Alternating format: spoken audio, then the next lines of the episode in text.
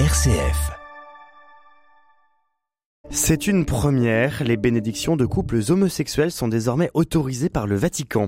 Le dicaster de la foi l'a annoncé dans un document d'une dizaine de pages publié hier.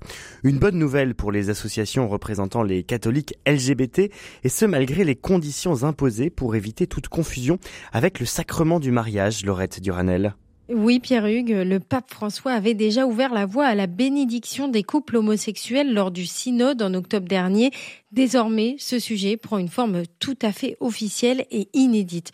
Dans un document de dix pages validé par le Vatican, le dicaster de la doctrine de la foi va plus loin que les déclarations pontificales en officialisant cette autorisation de bénédiction et en apportant quelques précisions, comme l'explique le vaticaniste Lou Bémond de Senneville.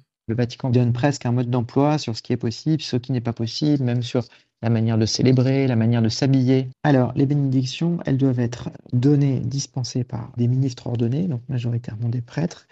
Le document parle de prières spontanées, donc c'est pas des textes qui sont prêts à l'avance, c'est pas des textes qui font partie d'un rituel, donc de prières qui sont préparées à l'avance. Puis euh, l'autre élément, c'est que ces bénédictions ne doivent jamais, ni de près ni de loin, ressembler à un mariage. Donc, euh, elles ne doivent pas être faites, par exemple, euh, au cours d'une messe. Elles ne doivent pas euh, non plus être faites si les gens sont habillés comme pour un mariage. Elles ne doivent pas non plus être faites à proximité d'un mariage civil. Enfin voilà, la confusion avec le mariage ne doit jamais arriver. Et ça, l'Église catholique y tient parce que c'est une manière pour elle de dire que à la fois elle ouvre la possibilité de ces bénédictions et en même temps elle préserve la définition du mariage comme étant toujours eh bien, un sacrement entre un homme et une femme.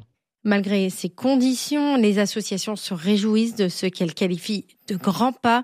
Cyril de Compiègne est porte-parole de l'association David et Jonathan qui regroupe des personnes LGBT. Nous, dans notre positionnement associatif, oui, évidemment qu'on souhaiterait un mariage à égalité euh, entre les couples homosexuels et hétérosexuels. Après, étant donné le contexte actuel de l'Église catholique et son positionnement, en fait, c'est un pas très fort qui est franchi là. Et donc, là, vraiment, on se réjouit d'abord de ce pas qui est franchi, on sait que c'est quelque chose qui est attendu et demandé.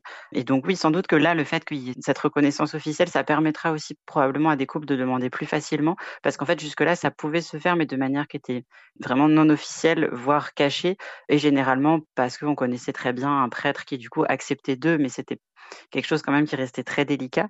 Euh, et donc là, ça facilitera quand même pour les couples la possibilité de faire cette demande-là et ça permettra d'avoir un cadre assez clair pour le faire.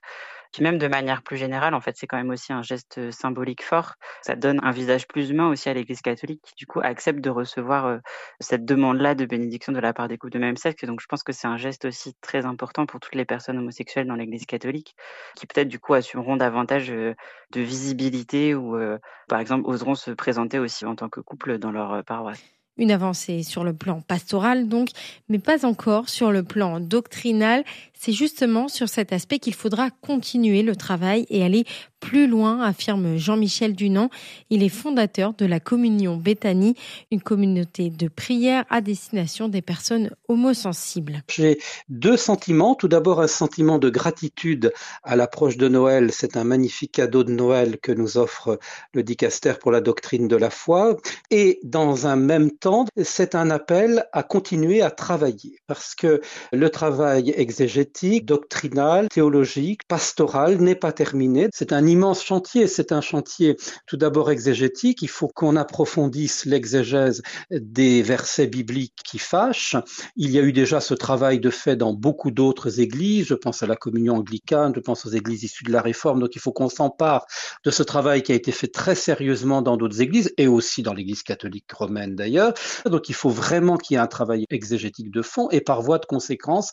Mais il d'approfondir la doctrine pour enfin sortir de cette impasse mortifère, parce qu'on ne peut pas garder les formules du catéchisme de l'Église catholique, intrinsèquement désordonnées, péché mortel, etc., etc., etc. Donc il faut à tout prix que on redonne à la doctrine des mots qui sont suffisamment enracinés dans la grande tradition de l'Église, qui est d'abord une tradition inclusive.